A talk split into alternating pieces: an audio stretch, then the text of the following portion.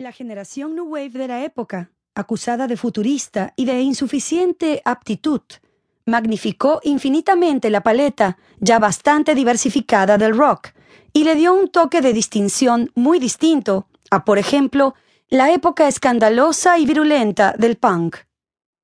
Las agrupaciones famosas de esta época en Gran Bretaña y en el mundo se cuentan por cientos. Bandas ejemplo de la época son New Order, Simple Minds, Tears for Fears, Duran Duran, Aha, Depeche Mode y Yazoo.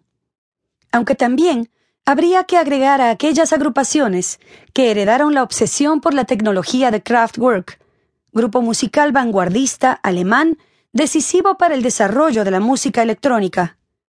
Gary Newman, The Art of Noise, Duff, Yellow, y Yellow Magic Orchestra, sin olvidar a los grupos industriales que agregaron una dosis mayor de dureza.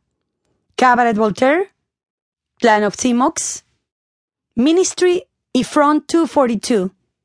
Paralelamente, otras bandas, caso The Cure, Joy Division y Bauhaus, se sumaron a otras como Siouxsie and the Banshees, para sentar las bases de lo que se conocería más adelante como una nueva división del New Wave, el Dark.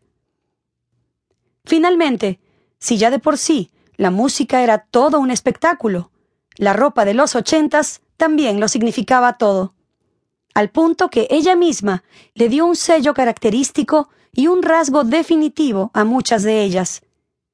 La New Wave se destacó como nadie por imponer un estilo que en todas las tonalidades posibles buscaba la personalidad. Todo en la época era grande. Así, sin remilgos y florituras de por medio. Peinados voluminosos, joyas colosales, hombreras enormes, muchísimo dinero, para muestra el estilo de Human League, y también ropa de color negro, con chaquetas de cuero, con muchos cierres, como las que usaba Patch Mode en sus tiempos del Black Celebration. Si quizás para el consumidor esta no era la preferencia. El público tenía la posibilidad de escoger mil y una opción más. Había de todo, desde los brazaletes de cuero, las pulseras de cristales y el estilo punk utilizado por Billy Idol, hasta el estilo urbano del breakdance o la romántica y sofisticada imagen de bandas como Duran Duran o Spandau Ballet. La televisión y los medios en general jugaron un papel clave al imponer a la juventud muchas de estas tendencias.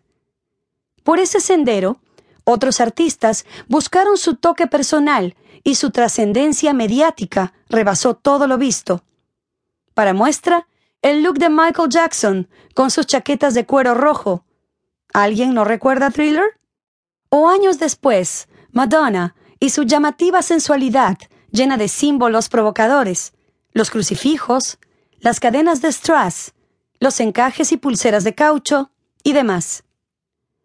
Han pasado más de 30 años desde que la New Wave ingresó a las listas de radio y, contrario a otras tendencias musicales, lejos de caer, sigue reinventándose una y otra vez. Es más, esforzando los límites del rock, los años los han llevado por miles de formas nuevas que no claudican y sus grupos siguen tan presentes como hace 20 años. Un verdadero portento de circulación. En las siguientes líneas vamos a revisar algunas ramas del rock que terminaron siendo parte del New Wave, así como a sus máximos exponentes que hicieron de la escena pop de los años 80 la época más bailada de la historia del rock. Post-punk una de las agrupaciones culpables de que el punk se saliera del renglón fue The Clash. A medida que The Clash empezó a fusionar sus sonidos con el reggae y el ska, empezaron a surgir nuevas tendencias que muchas bandas imitaron.